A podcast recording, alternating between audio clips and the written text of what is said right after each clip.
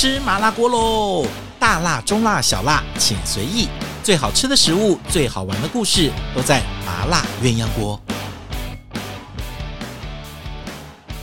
Hello，欢迎收听我们今天的麻辣鸳鸯锅。很开心，那个其实哦，我觉得在疫情越来越解封的这个状况之下，大家的心都开始开始往外面飞了哦，就在想说，哎，我们现在是不是要去哪里吃好吃的啊？到哪里吃这个玩好玩的啊？然后这几天呢，其实很多人都飞到日本去玩，哎，不是这几天哦，应该是今年以来日本都是非常热门的航线这样子。那我也刚从日本玩回来，但是我觉得，哎。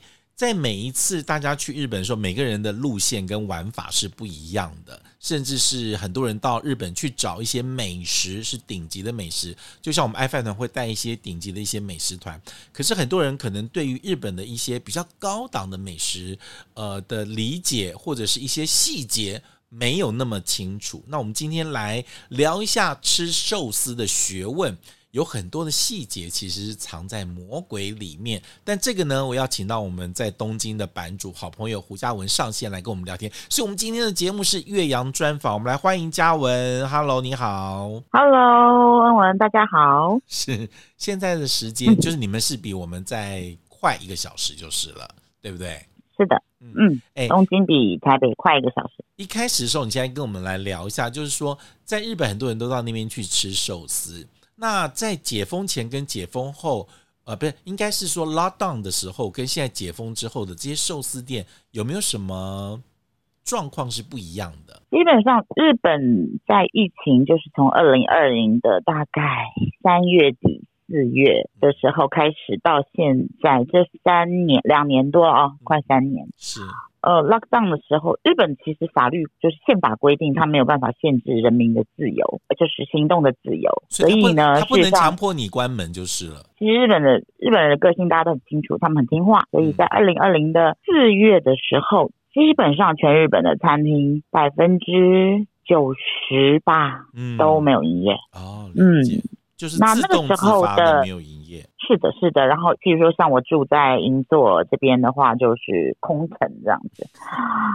OK，然后寿司店的话，我们知道银座这里还有日本木那边非常非常多的寿司名店。嗯，那在疫情期间，寿司名店他们也要生活嘛？对。所以除了关门之外，但是大家还是想吃东西，嗯，所以这些名店就推出了便当。哦，也是，就因应疫情的时候推便当。是的，那有人推出，但是。如果是捏这个握寿司的话，可能没有办法出量这么大，所以那个时候的便当大概都是属于散寿司。嗯 嗯，哦，对，散寿司就是呃寿司饭上面放了非常多的各类的腌制过的生鱼，OK，然后包括海苔等等的，然后然后大家就去预定，预定完以后分批去拿，避免这个接触。那这些寿司店呃度过了这时候的疫情。我记得好像他们蛮早就开始可以营业了，对不对？基本上来讲，比台湾大概这个疫情四月，呃，二零二零的四月、五月，大概六月，慢慢大家就开始，嗯，这些名店就开始蠢蠢欲动，就就也不是蠢蠢欲动，就是自然的就开始营业了。OK，因为。这些本来就一味难求的寿司店，大家就想去吃。OK，可是所以我很好奇，呃、因为那时候我我也我也大概五月开始也就也就出去吃了，好快哦！哎，我很好奇哦，有一阵子也是没有外国游客的，对不对？所以那时候这些寿司名店主要都是呃日本当地的一些客人上门，对不对？是的，全部都是从二零二零的五月一直到二零二二的去年初夏左右吧。对，就是去年的大概到初夏左右，后来就慢慢开放了一些呃商务观光的签证啦。哦，慢慢外国人就来。说真的，商务观光能够拿到商务观光签证的也是一部分人，所以应该说到去年的秋天以前，呃，这些店。都是靠，也没有很辛苦，这些名店也没有很辛苦，大家不用替大家不用替日本这些名店担心，OK，还是呃永远都是订不到位，嗨，是的，然后我也很多人问说问我说，你为什么不回台湾？我说如果我回台湾，我就没有定位权了，我就吃不到这些寿司了。OK，所以我要为了爱饭团。死守阵地，死守阵地。所以那时候我们也有人会问说：“哎呀，那这样子日本的那些呃寿司名店不是呃撑得很辛苦？”我说：“没有，没有了外国人之后，很多本地客人就可以订得到。以前还有、那个，哦，大家真的想太多了。对，是不是？就是说，其实也是，因为它位置没有我们想象中那么多，它也是就是八个、十个，一下你也是抢不到嘛，对不对？”几乎是没有错，而且呢，跟大家分享一个小秘密，就是三一一的大地震，大家都还记得吧？对。那日本的东北的这个大地震，那那个时候呢，大家就说哦，要这个要肃穆，OK，要有国难，所以大家都就不敢去这些名店吃饭。你懂我意思吗？好像你去名店吃饭就很轻浮啊，这样的哦。是。那没有供体时间呐、啊，等等。可是后来大家都后悔了。我们这些我们这些爱吃的孩子们，大家都说早知道那个时候就就因为那些店也撑的，那些店也撑的很辛苦。Okay, 因为那时候有分区停电啦等等的一些措施，嗯嗯嗯，所以那个时候大家撑的很辛苦。经过那次事件之后，所以大家千万不要放弃这些可以定位的机会，事后都会。很后悔这样子，这些名店在经过了疫情之后，一直到恢复营业，比如说像那个时候有一些，比如疫情时候有些交通啊、运输啊，其实都会受影响。那这个会不会影响到他们的一些营运的成本？比如人也不好找啦，会不会有这些在营运上的一些问题？人力的部分倒是呃，名店影响不大，呃，一般的店，一般的餐饮，对，一般的餐饮就。影响非常的大，因为在疫情时间的时期，就是大家生意都不太好，店也没有生意，老板就自然而然说啊，那你要不要在家里休息？哦，所以那个时候的这些餐饮业的员工们，大家就会去找其他的工作。对，但是呢，经过两年之后，大家觉得就是不用去餐厅上班，每天在家里对着电脑线上会议也可以赚钱的时候，也就影响到现在疫情结束之后，这些人都不回餐厅。上班了，所以现在日本的一般餐饮是非常缺人的。嗯、OK，好，嗯，那时候，但是顶级餐饮的话不会啦，没有、啊。对，因为那天我我我们到东京的时候，所以我们客人才会问说，哇，这个可以订到真不错。可是，一听到嘉文告诉我们说，像我们那天吃的斋藤啦，更不要说次郎爷爷的啦，还有神田的。几乎都是一年前定位，我们客人其实听到有点吓到，就说你现在吃到今天晚上坐在这个位置，是一年前嘉文就定好。现在这些名店是不是几乎都要用一年前定位的节奏去抓？没有全部，但是呢，嗯、我们看这个顶级店的话啊，嗯嗯嗯，就是所谓的米其林三星啦、两星啊，嗯、或者是这个日本的美食排行榜，嗯、这个 Table Log 的说他们有分金牌、银牌、铜牌哦，是，那基本上金牌的店的话。除非店的一个措施，它是属于就是三个月前才可以定位，半年前才可以定位，是，不然像斋藤，像嗯很多的名店，基本上半年一年跑不掉，半年一定要把这个位置先压下来，不然我们什么都吃不到了。我觉得这个真的是超乎我们的想象，就好哇，吃个饭要那么久之前去定位。其实我觉得，对于这些一位难求的这个店来说哦，呃，他们也不担心客人，但是他会希望你早一点拿到位置。其实，在安排上，尤其是很多国外的旅客，他在安排这些行程是好一点点的。现在这一些几个名店，是不是现在已经都没有开放对外？就是可能是采会员制跟熟客。可能外人也不容易订到，像斋藤跟次郎这边是不是都一定要对外？斋藤的话是完全就是会员制了哦哦，完全是老呃熟客制了，所以是斋藤是真的就呃订不到。然后呃次郎的部分的话，常常有人也请我定位，嗯、那我就会跟大家说，事实上你们可以去住这种所谓的五星级的酒店，啊、哦，他们的管家。啊、呃，事实上可以在，比如说三四个月前就帮大家定位。嗯，不过我必须要讲，就是这些管家定位之后，很多人会说啊，那为什么我吃不到次郎爷爷捏的或怎么样？这个我就没有办法保证了，因为次郎爷爷现在已经呃。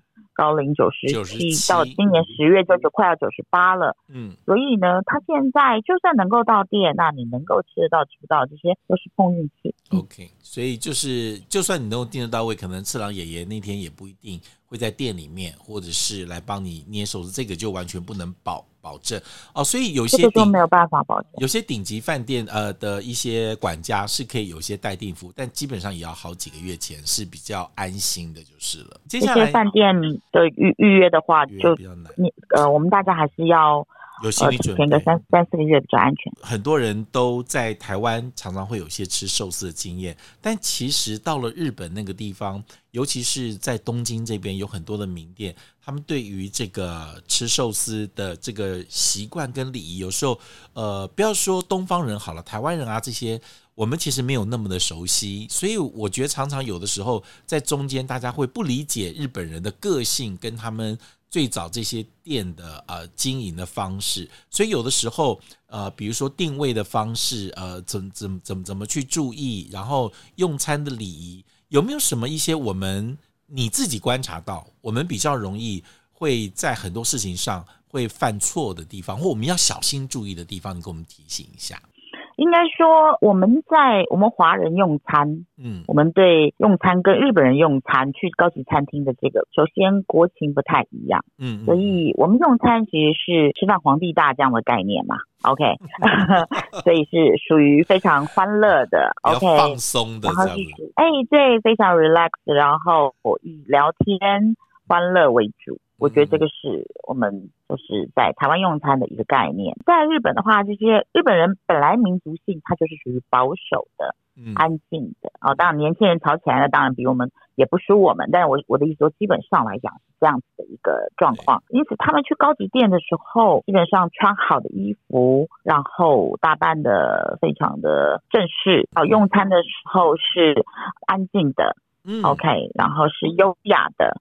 呃，基本的一个概念。当然，时代的转变，很多人会跟我说，我也看到很很早的啊。OK，我们不去比这个坏的。大家来东京，呃，大家来日本，特别是东京、京都这两大美食之城用餐的时候，我。提醒大家注意一下，第一个就是服装。呃，首先服装的部分，基本上男士，尤其是台湾的男生呢，可能在台湾热习惯了，所以穿着都是比较轻便，可能一件 polo 衫，一件百慕达裤，一个凉鞋就出门了，或者是很简单的球鞋打遍天下。OK，然后你去三星，到我们台湾的三星的餐厅也没有什么障碍，但是到日本的话，可能这边部分就要注意了。建议大家就是准备一件有领的衬衫，那有人会。问我 Polo 衫可不可以？可以，OK，嗯嗯，但是有领的衬衫会比 Polo 衫更好。你去用餐的时候，日本人看我们外国人一定是从服装开始看起嘛，所以这个第一印象很重要。注意一下这样子。啊，对，然后再来，女孩子也是，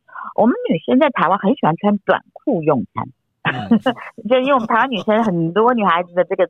腿都非常美腿，OK，美腿的这个美女非常多，所以大家很喜欢穿这个凉鞋哦，穿短裤。那这个在日本也是不是太好的，就不合理。他会觉得我穿的很时髦啊，可是为什么什么 我拿了我拿了这个爱马仕的包啊，我哪里不对？哦，短裤在日本是非常轻浮不优雅的。OK，凉鞋也是，对不对？凉鞋也 OK，凉鞋的话有跟的 OK。嗯，但你不要穿那种平底的那种，那种像海滩鞋这样。OK，我们什么牌子都没有用啊，什么爱马仕的也没有用，对，露出价钱也没有用，就那个形式还是要注意一下就是了。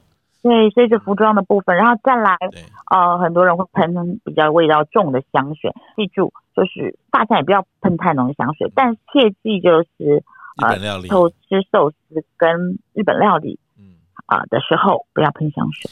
记得不要喷香水，嗯、原因是还有再来，对不对？就是因为日本菜的味道不像我们中菜或者是法菜味道非常的重，你如果你喷了香水，你可能就会影响。还有一点啊，就是手镯这些手链不要戴的太夸张的东西，这个都是我们很多人可能搞不清楚。我对很多人会戴了很大的戒指啦、手镯啦，戴了这个。叮叮当当的这样子垂坠型的，嗯，那这个的话会刮伤日本的寿司台面，OK，因为他们很多的台面都是木头的，这个是漆器的，木头，木头的，然后漆器的，你会把人家刮伤。哦，原来是这个原因。对，像次郎的桌面的话，补一次都是两三千万日币。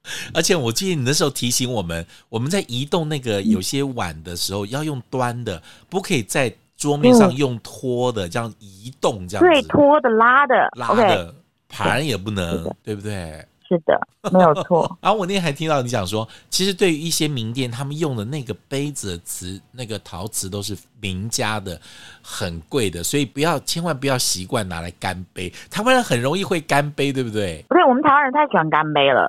所以呢，呃，其实不只是在寿司店，不止在日本料理店，OK，那他们这些陶瓷杯都是呃日本酒杯，很多都是名家的作品。再来，呃，江户切子，你拿了这个玻璃杯，上面有有很多的切割的纹路，嗯，然后凹凸的图形，嗯、这种通通都不要干。不要碰，建议大家在不要碰杯，在日本用餐，你可以干杯，但是都不要碰杯。OK，呃，甚至在银座，在银座的鸡尾酒吧。嗯，哦，那他们用的都是那个古董杯啊、哦，英国的古董杯，美国的古董杯，哦、这些杯子上面都有花纹，碰了，一旦敲到一个角，那那个杯子就不能用了。那个杯子起码都是台币从一万起跳两万三万的，这个都很在日本是很普遍的。像我们吃的这些日本料理的碗物也是，很多人在拍照的时候习惯把这个盖子放在这个碗边这样子拍。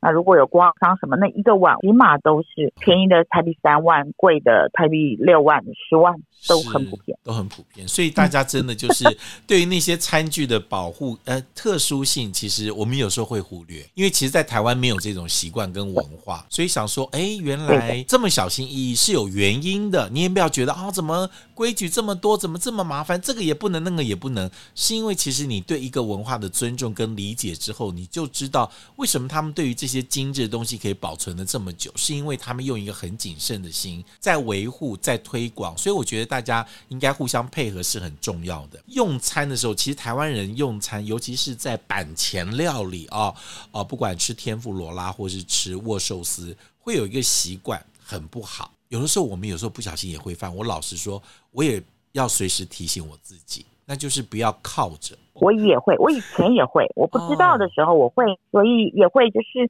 我记得我第一次去次郎寿司的时候，是天妇罗之神岛乙女先生带我去的。嗯嗯嗯。那我就很专注的看着这个次郎捏寿司嘛，好不容易终于进进到。里头了，就很专心的看的时候，我就会这个手肘就会靠着这个，就会撑着这个脖子，很不自 很不很不自觉的手肘就靠着了，就像左手可能就放在这个板前，然后右手就就撑着脖子这样，然后很像一副很专注的样子看着。那可是这个其实在日本都是不行的哦，真的。OK，我当时是怎么样？早日女先生就把我的手打了，拍一下，手不可以这样子放，这样子 就拍一下。我觉得真的是的，是的，这个是很重要的部分。再来就是呃，很多人都会吃饭喝汤不拿碗，嗯，哦，单手吃饭啊，这个在日本也是非常非常没有礼貌的。对他们来讲，就是你没有家教吗？OK，父母是怎么教你的？一定要把碗端起来，盘子不用。但是如果你怕掉的时候，你盘子偶尔，因为韩国的是不拿碗的嘛，韩国文化是不拿碗的，你要拿碗是反而是不好。对。但是在日本的话，其实跟我们华人的文化是一样的。嗯，吃饭喝汤是要端起碗来。吃饭跟喝汤都一定要把碗要端起来，不可以以以口就碗，要以碗就口这样子。我们现在其实，在台湾，我回回去以后，看到很多年轻人吃吃面也是，我想说你是你是怎样？那个脖子已经快要钻在 钻到我面碗里面了。OK，所以这个这个部分我们就是就是来的时候，还有还有一点，还有一点我我刚刚。跟我在聊的时候，我就想起来，还有一点就是，我们台湾的朋友在，因为我们台湾餐厅很大嘛，OK，餐桌上就是，其实你可以摆的这个，你摆的你的烟也好，你的你你的眼镜盒也好，或你的眼镜也好，嗯、或是你的面子包也好，嗯嗯嗯嗯，OK，你想放什么，或者你车钥匙也好，我们台湾人很喜欢，就是习惯了，也不是喜欢，就是习惯了，把这些物品放在桌上，OK。但是在日本用餐的时候，请将这些东西都都必须要放在桌上。哎，对，隐形你的太阳眼镜你就放在你的包包里面嘛。是。然后你的，甚至很多人说老花眼镜，我可不可以放在桌上？嗯、呃，手机基本上高级的寿司台是不放手机的，很多寿司是禁止放在板前。是。OK，所以这些都要小心。我记得那时候嘉文好像，但是有些寿司是 OK 的，他允许放那就可以放，是高级的好好多家。哎，所以哦，其实还会有人去特别注意一件事情，就台湾太多网红在吃饭会打灯，我觉得这个也在日本是绝对是不能这样做的，对不对？在日本基本上 foodie 是大家都不打灯的，因为手机很少。我看过一两位，那一两位就是在国际就常去出国，在日本其实也没有吃那么多的人有打灯，Okay. 但是我真的我在日本我这样子长期这样居下来，我看过一两个人而已，而且那个的话，事实上店都会阻止。嗯，OK。所以大家 foodie 不管是 foodie 或一般的人，现在很多人会觉得，哎、嗯，我是一般人，那我打个灯，我好像比较专业。嗯、那可能在台湾或者在其他的国家，但是在日本是不行的。OK，请大家特别注意，再来拍照的时候。我们自己的位置跟板前这个在放寿司的地方有一条线嘛，嗯，哎，有一条界限，千万拍照的时候不要超过这这个界限，就不要把手机啊、相机伸到里面去拍。是的，OK，这也不行。为什么不行？你知道吗？那个其实在捏寿司的压力非常大。相反的立场，你在里面捏寿司，然后一个镜头这样永远对着你，你的感受如何？对，我觉得日本在很多的那个界限上面，我觉得他们懂得分寸。我觉得这个分寸呢，其实我觉得，呃，台湾人就是因为在我们自己的用餐文化饮食里面比较没有这一些，但是其实今天听了嘉文之后，从头到尾讲了一遍，就知道原因是什么，道理是什么，他们对食物跟对职人的尊重，跟对用餐礼仪的重视的背景稍微讲了一下，我们就知道，哎呦。我们本来以为是规矩，但其实那些都是慢慢形成日式文化、餐饮文化里面很重要的小元素。对，我最后再、呃、再提醒大家一下，就是、嗯、如果你今天要跟朋友聊天、讲话、谈、嗯、事情，嗯、你就不要选择板前的餐厅哦、啊。那你就是选择有 table 的餐厅去用餐。比如说寿司店，你就说你要房间，OK，这就可以开怀的聊天。可是如果你一旦在板前，不管你有坐在板前的时候呢，很简单，你要谈事情也好，你要聊天也好，你先吃了面前的东西，不管是寿司，不管是天妇罗，不管是荞麦面，不管是鳗鱼，你先吃了东西再聊天，先吃再聊，就会非常的完美。OK，不要这个因为聊天而耽误了吃，这个其实对师傅来讲很不礼貌。嗯，是的。